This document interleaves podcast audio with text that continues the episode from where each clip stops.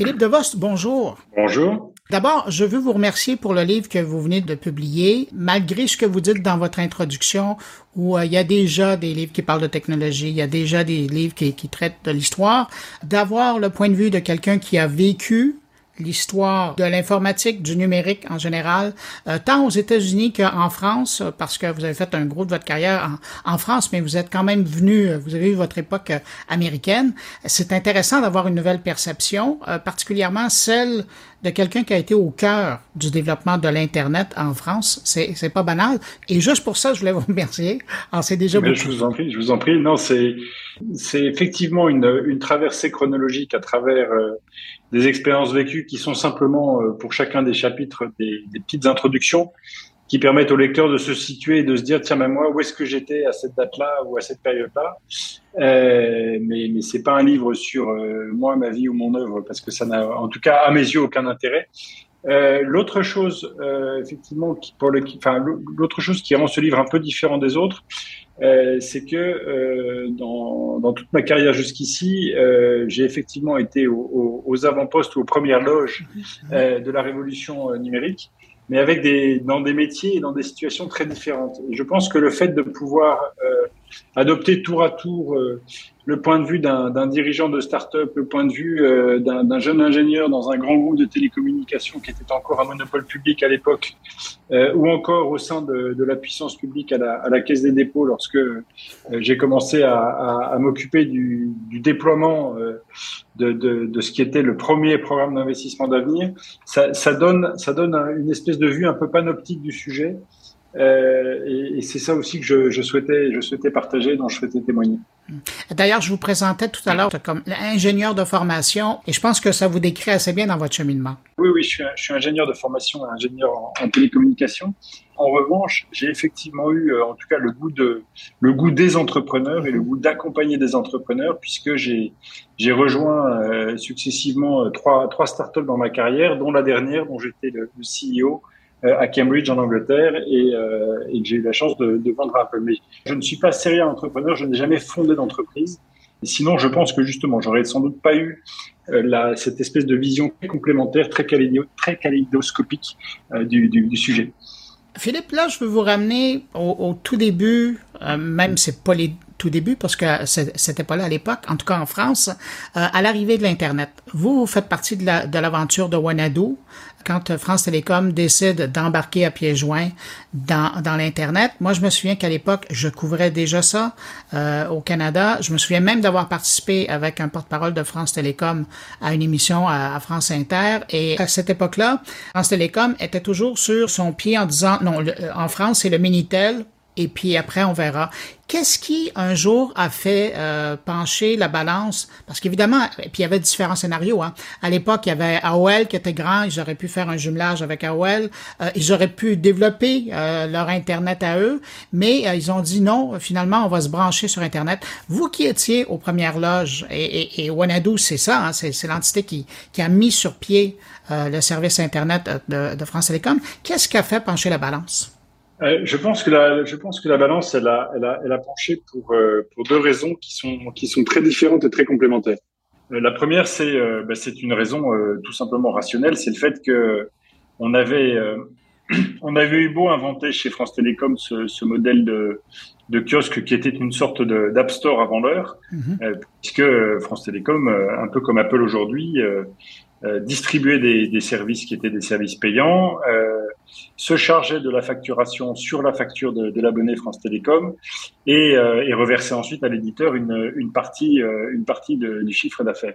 Il était France Télécom avec le Minitel était un AOL avant son temps était un AOL avant son temps ou bien un App Store, un App Store ou un, ou un, ou un Google Store avant son, avant son temps à une, à une grande différence près, euh, c'est que d'une part, le, ce que nous étions capables de facturer à l'époque, c'était uniquement le temps, mhm. euh, puisque les, les, la durée de connexion était le, la mesure euh, de la consommation du service, euh, qui était un service qui était déployé sur euh, sur le réseau téléphonique, euh, et, d'autre part parce que il y avait il y avait une autre très grande différence technologique, c'est que c'était un service proposé par un opérateur avec la vision qu'avait à l'époque un opérateur c'est-à-dire des, des, services centralisés. D'ailleurs, on parle on parlait de centraux téléphoniques, euh, et un, terminal d'accès qui était un terminal extrêmement euh, passif. Il n'y avait aucune intelligence dans le Minitel.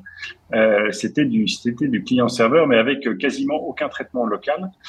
Et, on a quand même vu arriver le, microprocesseur, on a vu arriver le, PC, on a vu arriver l'ordinateur personnel qui commençait, qui, qui, avait déjà fait éruption dans les bureaux, mais qui commençait à, à se positionner dans les foyers et qui lui reposait sur le paradigme exactement inverse où euh, une puissance de calcul très abondante était disponible sur place localement euh, pour du coup exécuter et rendre des services avec des interfaces beaucoup plus beaucoup plus évoluées. Donc on, on avait vu cette on avait vu cette, cette différence là et on sentait bien que le le modèle de France Télécom qu'on n'arrivait pas à exporter. Euh, il y avait eu des expérimentations avec US West, notamment aux États-Unis, mais on sentait bien que ce modèle arrivait à sa limite, alors même qu'il était extrêmement rentable. Euh, et la deuxième raison, et c'est une raison qui est personnelle, c'est euh, un, une très grande figure de France Télécom qui est décédée il y a quelques années, qui est Jean-Jacques Damlamian, à qui je rends hommage dans le livre, et qui lui euh, était euh, à la fois le patron de, de, de toute euh, l'activité de développement de France Télécom, qui était un des, un des membres du comité exécutif et qui était complètement visionnaire et, et, qui lui avait vu avait vu le, le, caractère universel du protocole TCP/IP arriver, sachant que c'est un protocole qui n'avait pas été inventé chez France Télécom à, à l'époque à l'époque, on était quand même euh, chez France Télécom à la fois euh, les co-auteurs de la norme GSM avec euh, Deutsche Telekom, mais on était aussi euh, on était aussi les, les, les, les co-auteurs des grandes normes qui font qu'aujourd'hui on est capable de se voir sur Zoom tout mhm. en se parlant, puisque l'essentiel des, des, de la propriété intellectuelle et des brevets de MP4, donc de la, de la vidéo sur Internet, ont été inventés dans un des laboratoires de France Télécom. Euh, et j'en passe et des meilleurs sur la reconnaissance vocale, etc. Donc, il faut bien se mettre dans cette position du not invented here, euh, qui était qui était un, un sujet sur lequel s'arc-boutait beaucoup d'ingénieurs, qui avaient d'ailleurs proposé euh, bah, de, de, de, transposer, de déplacer euh, les services télématiques sur le sur le micro-ordinateur, mais sans bénéficier complètement de la puissance de celui-ci. Et donc effectivement, on a été euh, on a été face à trois choix qui étaient euh, le premier, on, on, continuait le minitel en le déployant sur micro-ordinateur, euh, mais tout en restant dans des normes propriétaires qui seraient difficiles de faire adopter partout. la deuxième solution, comme vous l'avez dit, eh bien c'était de s'associer à AOL, de prendre 20% d'America Online et de, de déployer AOL en Europe. Euh, et puis la troisième piste, c'était de, bah, s'appuyer sur le protocole TCP/IP et d'emboîter le pas à d'autres fournisseurs d'accès Internet indépendants qui avaient déjà vu le jour, euh, et donc mais d'entrer sur ce marché avec euh, toute la force de frappe de France Télécom et notamment notre capacité à servir des clients. il faut quand même se souvenir qu'à l'époque, quand vous n'arriviez pas à vous connecter à Internet et que vous étiez un client exaspéré, eh bien vous preniez votre ordinateur, vous le mettiez dans le coffre de votre voiture, vous arriviez à l'agence, vous posiez tout sur le, sur le desk en vous disant voilà, ça ne marche pas, je n'arrive pas à me connecter, débrouillez-vous.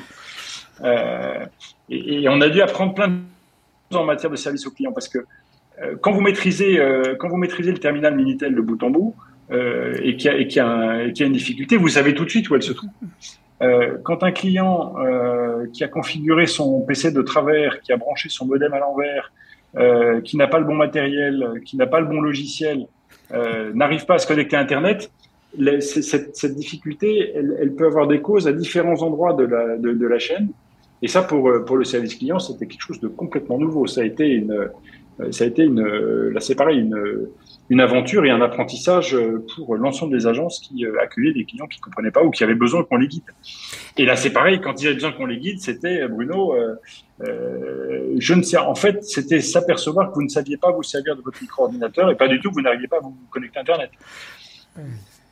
Quand même. Vous nous ramenez loin, mais c'est quand même ça. Mais euh, ça, ça, a été quoi le plus gros défi euh, pour vous euh, à l'époque de, de? Est-ce que c'était de convaincre les Français de passer du Minitel à, l'Internet? Est-ce que c'était de faire le service à la clientèle? Est-ce que c'était de, voir le potentiel commercial et, de le développer? Qu'est-ce que c'était? C'était tout à la fois, Bruno. Absolument tout à la fois, puisque les premiers, les premiers business plans qui avaient été établis euh, euh, visait quelques dizaines de milliers d'abonnés au bout de trois ans. Euh, c'est la, première chose. La deuxième chose, c'est que euh, on a été complètement pris par l'appétence des utilisateurs et par le fait qu'il fallait qu'on upgrade nos modems et qu'on accroisse les débits en permanence et on était systématiquement rattrapé par, la courbe de trafic. et puis le troisième défi, je pense un des, plus amusants à relever, c'est que il n'y avait à l'époque aucun outil et que donc une grande partie des, une grande partie des services qu'on a déployés, qu'on a conçus, l'ont été à la main. Euh, il faut se souvenir qu'il n'existait pas encore à l'époque de, de composeurs HTML et mhm. que quand vous conceviez une page de service, euh, eh bien vous, la, vous la faisiez avec un éditeur de texte en apprenant le langage. Et, euh, donc ça a été une ça a été une époque de très très grande de très grande agilité au fond puisque moi j'étais en, en lien permanent avec une petite équipe de développeurs euh, qui était euh, qui venait du monde du Minitel et quand on venait du monde du Minitel, on avait une caractéristique intéressante et, c'est que euh, l'architecture des services Minitel, euh, qui était capable de servir des dizaines ou parfois des centaines de sessions concurrentes, par exemple dans le cas d'un service bancaire, donc en plus de manière sécurisée. Ça, on a, on a tous oublié, mais au milieu des années 80, vous pouviez consulter vos comptes en banque, faire des virements sans aucun problème, euh, puisque bah, fondamentalement la, la banque c'est des chiffres et les chiffres ça prend pas beaucoup de place et c'est pas très pas très compliqué à envoyer à recevoir. Euh, mais pour pouvoir servir toutes ces sessions, euh, il n'y avait qu'un seul euh, operating system qui était capable de le faire de manière propre, c'était Unix. Euh, et donc, il y avait, à cause ou grâce au Minitel, une génération, une première génération de, de développeurs en C sous Unix euh, qui était très très talentueux et dont une partie d'ailleurs, et c'est là que l'histoire est drôle et que la boucle se boucle, une partie de ces développeurs était issue de l'EPITA. Euh, et donc mon premier contact avec l'EPITA, ça a été euh, en, en 94-95, quand on a commencé à, développer euh, la, maquette du service et que j'étais quasiment au téléphone et par email avec eux en boucle très très courte. On faisait on faisait de l'agile sans le savoir, sans aucun manuel, mais en échangeant à toute vitesse sur ce, ce qu'ils étaient capables de faire et ce que ça m'inspirait comme possibilité pour faire évoluer le service. Et je rappelle que aujourd'hui, vous êtes directeur de l'école des ingénieurs euh, en informatique à, EPITA. C'est intéressant, par exemple, je, je, veux juste revenir sur votre réponse. J'ai l'impression que vous êtes, ben, sans le vouloir, vous l'avez quand même fait parce que vous en aviez besoin pour le Minitel, et vous avez développé toute une génération donc de gens qui étaient capables de travailler avec du Unix. De ces gens-là, il y en a beaucoup qui sont partis aux États-Unis. Il y en a beaucoup aussi qui sont restés en France. Hein. Il, y en a, il, y en a, il y en a beaucoup qui ont, qui ont, qui ont développé euh, qui ont développé leur carrière ou leur entreprise en, en France, euh, puisqu'une une, fois qu'on savait, une fois qu'on maîtrisait le C et Unix, on était capable de développer dans à peu près tous les langages et euh, d'une part et d'autre part sur dans la plupart des environnements et notamment des environnements un petit peu contraints en temps, temps réel. Euh, et ça a été le ça a été le cas de et, et, et, ça l'est encore aujourd'hui puisque le, le, le petit corps d'élite euh, à l'EPITA euh, d'ingénieurs de dernière année qui s'occupe de l'infrastructure pédagogique et de la formation des ingénieurs de première année dans cette fameuse piscine qui a été inventée par l'EPITA. Euh, on les appelle les ACU et ACU c'est l'acronyme de assistant C Unix. Donc le, le, C, le C et Unix font partie du code génétique de, l'école.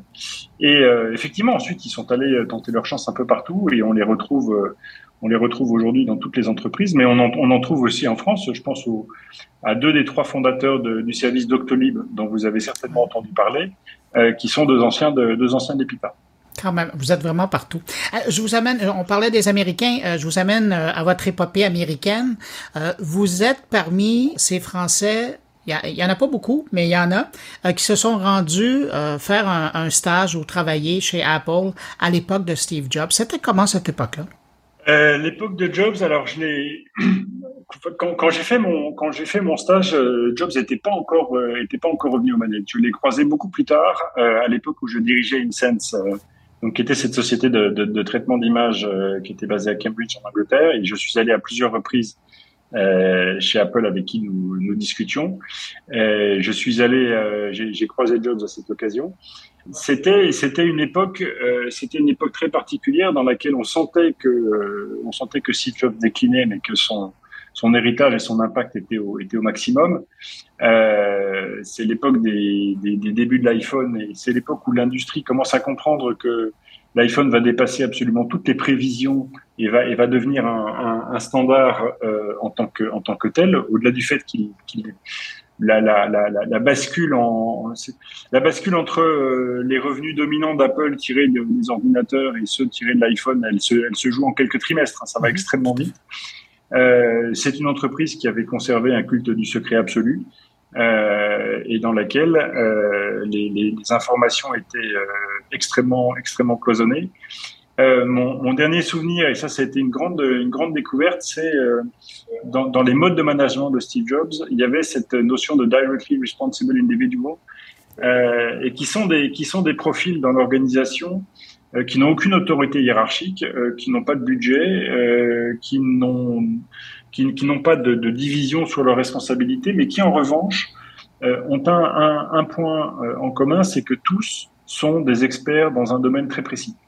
Et quand on dit des experts, c'est ce qui permet, euh, c'est ce qui permettait, et ce qui permet sans doute encore aujourd'hui à, à, Apple euh, de prendre des décisions d'une manière très intéressante et très, je trouve, très inspirante. C'est qu'Apple est une société qui ne revient jamais sur ses décisions. C'est-à-dire qu'une fois, une fois que c'est oui, c'est oui. Une fois que c'est non, c'est terminé. Ça n'est pas la peine d'essayer de revenir ni par la porte, ni par la fenêtre, euh, ni par le pot d'échappement. C'est terminé. Et, et pour euh, un certain nombre de décisions qui, euh, qui sont des décisions critiques, quand euh, les, les, dirigeants ou quand Steve Jobs prenait euh, l'avis sur, l'opportunité de développer telle ou telle technologie, de racheter telle ou telle entreprise, euh, il faisait appel à un petit nombre de directly responsible individuals qui étaient ceux qui détenaient la vérité sur la décision qu'Apple prendrait ou pas. C'était Jobs qui prenait les décisions, mais il n'allait chercher ces informations euh, qu'à une seule source, qui était une source interne, et dont il suivait constamment les recommandations. Et c'est ce qui nous est arrivé au moment où on a été, au moment où on a été racheté. Le, le Directly Responsible Individual, euh, Paul Hubel, était le, était le color scientist euh, d'Apple. Euh, et c'est à lui que, c'est à lui que, que, que, Jobs demandait pour, pour tout un tas de choses, pas uniquement dans notre cas, mais demandait si euh, il validait du point de vue de la, du respect des couleurs, s'il validait telle ou telle méthode, tel ou tel euh, élément de hardware, euh, voilà. Et c'était, lui. Et donc sa responsabilité était en fait énorme puisque même s'il n'avait pas, encore une fois, de, budget ou de, people euh, sous, ses ordres, il avait le droit de vie ou de mort sur la poursuite de l'exploration d'Apple de tel ou tel domaine ou bien de discussion avec telle ou telle société. Et je trouvais que c'était un mode de management qui était très intéressant, qui était probablement lié à la personnalité de Jobs, mais euh, qui est en fait d'une efficacité redoutable parce qu'une fois que vous avez pris votre décision, vous tournez la page et vous passez à autre chose. Soit vous implémentez, soit vous passez à un autre sujet, mais vous, ne revenez jamais en arrière. Et, et, ça créait aussi, ben, en tout cas particulièrement euh, pour Steve Jobs, ça créait un cercle de confiance. Il y avait un cercle du savoir autour de lui. Et euh, à un moment donné, moi, je les appelais ses apôtres. Justement, il y avait des, des, des personnes qui avaient ce lien de confiance avec Steve Jobs qu'on n'a pas vu par la suite. Euh, alors je pense qu'on le sent, euh, je pense qu'on le sent pas parce que ça reste un processus extrêmement distrait, euh, discret. Euh, Paul Hubel, typiquement, euh, il était connu euh, de ceux qui travaillaient dans le, dans, le, traitement d'image et uniquement sur le sujet, et il n'était consulté que sur ces sujets-là. donc, donc c'est pour ça que le, le, le, parallèle avec les, avec les apôtres et me semble pas complètement exact au sens où les, les apôtres assez souvent sont là aussi pour porter la bonne parole, alors que Paul, Paul ne portait aucune parole. Paul, il écoutait, il testait, il essayait, et il donnait son avis quand on lui demandait, et il le donnait qu'à Steve Jobs. Donc euh, c'est une, une c'est une armée d'experts très discrets qui encore une fois sont, portent une responsabilité qui est considérable, mais ne s'en ne s'en enorgueillissent pas. Enfin, je, je, ils n'avaient pas pris le melon. Étaient ils étaient à leur place, euh, mais ils se sentaient bien à leur place parce qu'ils savaient qu'ils savaient l'étendue de leur responsabilité quand ils étaient consultés sur un sujet. Je vais sur un autre chapitre de votre vie, mais aussi de votre livre, et, et c'est euh, le moment où vous étiez, puis vous l'avez évoqué tout à l'heure, euh, à la Caisse des dépôts. Là, vous êtes devenu, et ça c'est intéressant parce que basé sur tout le cheminement que vous aviez fait auparavant, euh, en France, aux États-Unis et ailleurs dans le monde, euh, vous aviez une perspective fort intéressante de l'écosystème, de ce qui s'était fait, de ce qui allait peut-être se faire. Et là, vous décidez de vraiment donner un coup de main aux entrepreneurs français. Et ça, ça a été un moment important. Là. Ça, c'était un moment, c'est un moment important euh, dont, dont, dont, je porte une, comment dire, une responsabilité qu'il faut vraiment relativiser en, en toute humilité. Euh, la première personne, euh, la première personne qui a été décisive euh, dans cette aventure euh, n'était plus euh, n'était plus au gouvernement lorsque moi je suis arrivé, mais c'est Nathalie Kosciusko-Morizet qui avait convaincu le président Sarkozy que sur les fameux 35 milliards du, du grand emprunt, il fallait en sanctuariser un peu plus de 4 pour l'économie numérique française. Ça c'est la première chose.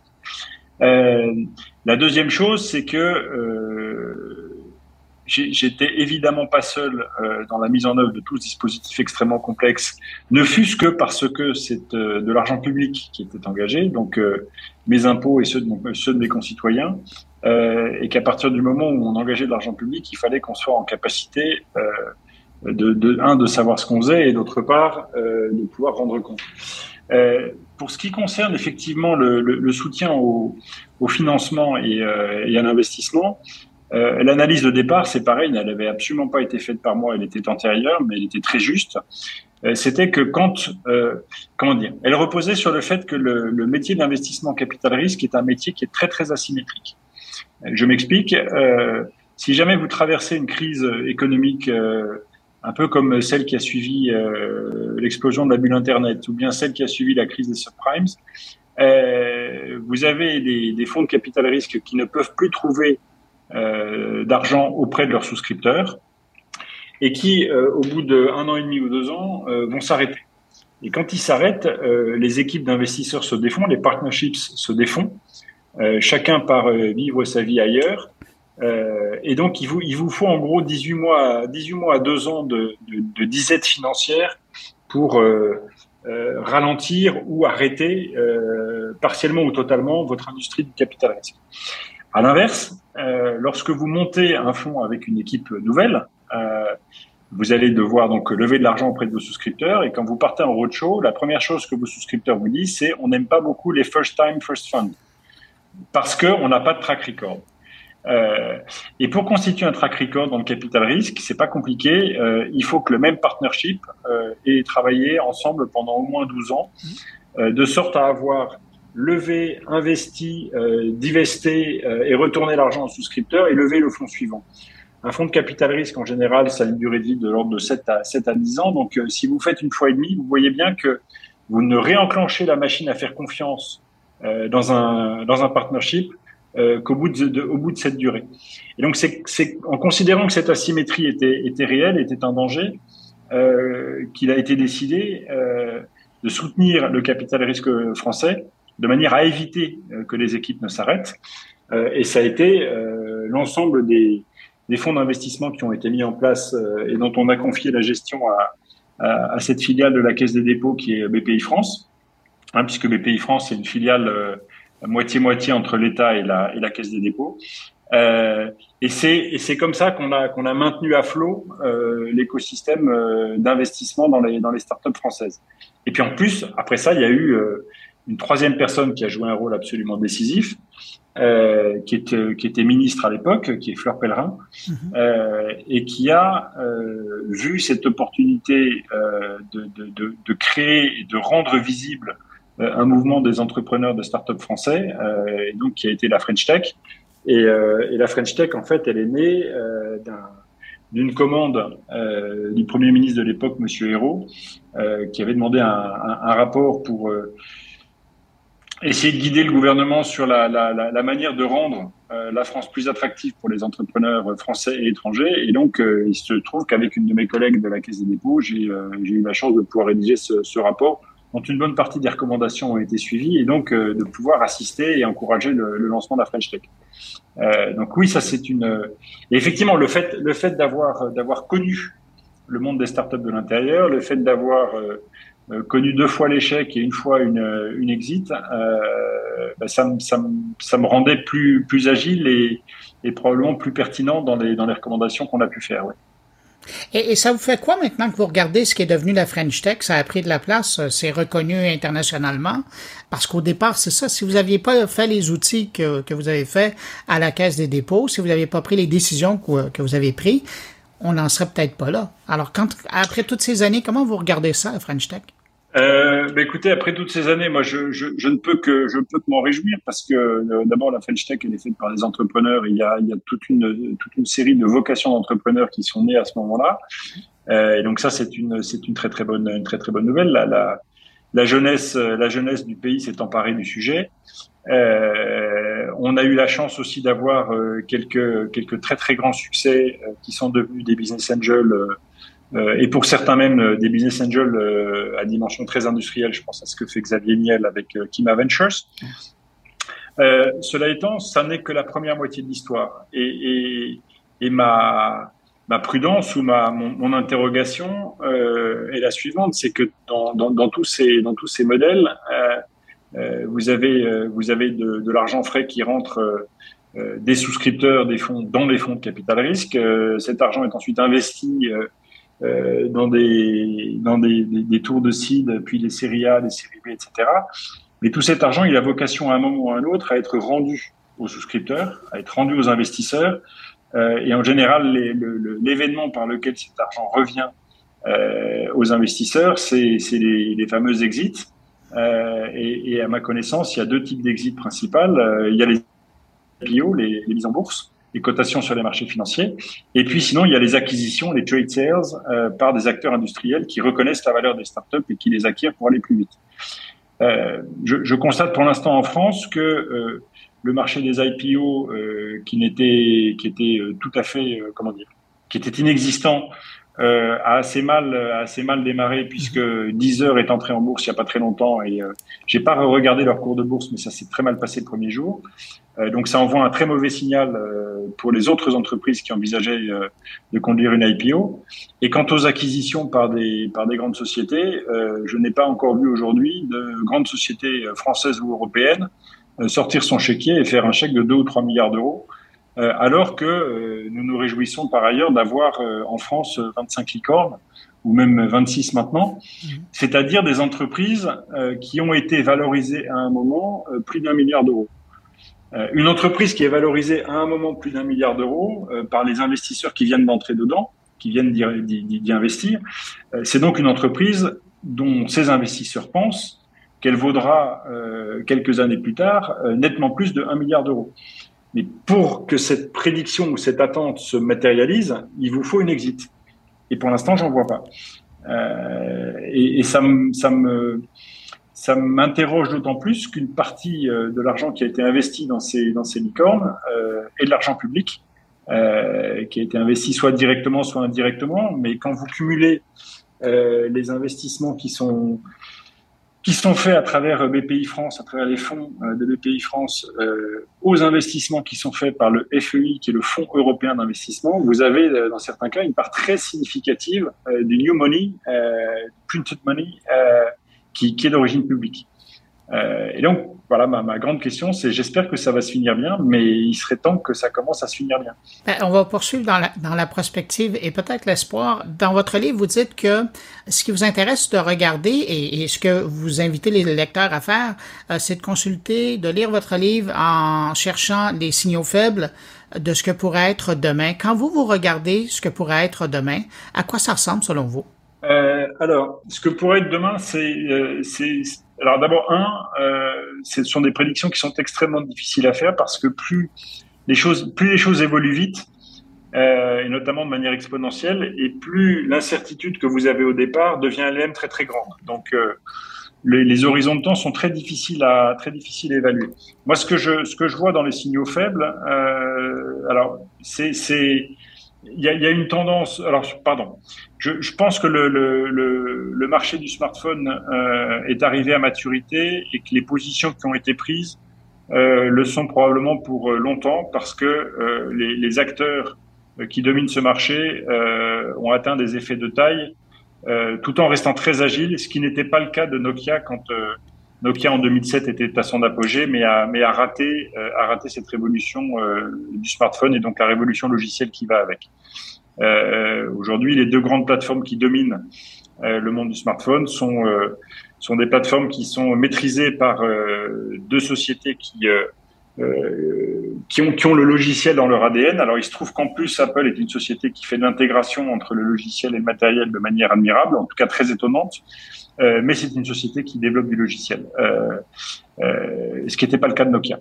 Donc je pense que ces positions-là, elles vont tenir pendant un moment.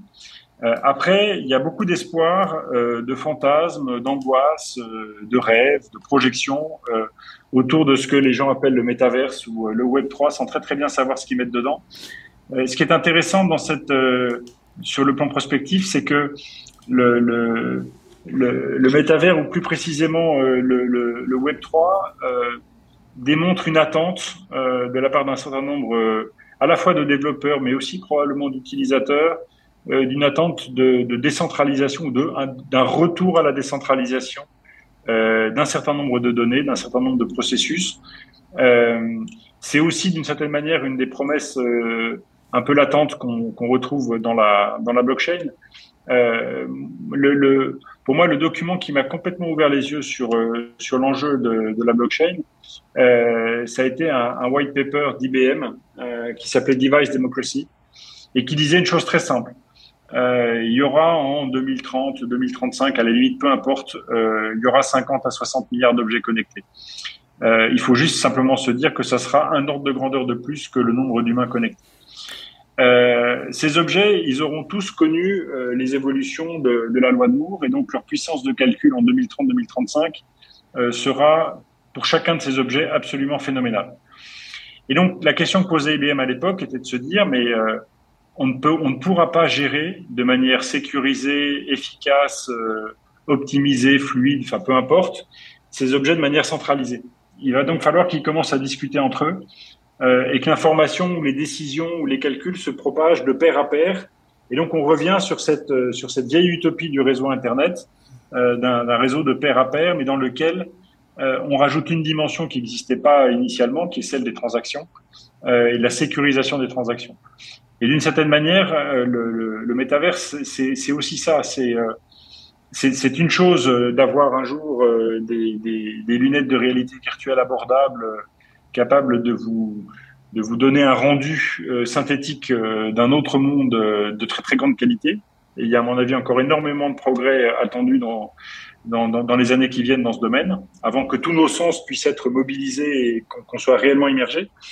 Mais il y a aussi une autre approche du métaverse qui est de se dire finalement le métaverse, c'est Fortnite, moins les armes lourdes. C'est un environnement dans lequel on peut évoluer à plusieurs, c'est un environnement qui est persistant, mais c'est un environnement dans lequel, ou alors c'est Minecraft euh, en plus joli, c'est-à-dire un environnement dans lequel vous pouvez construire des choses qui vont rester même si vous n'êtes plus connecté.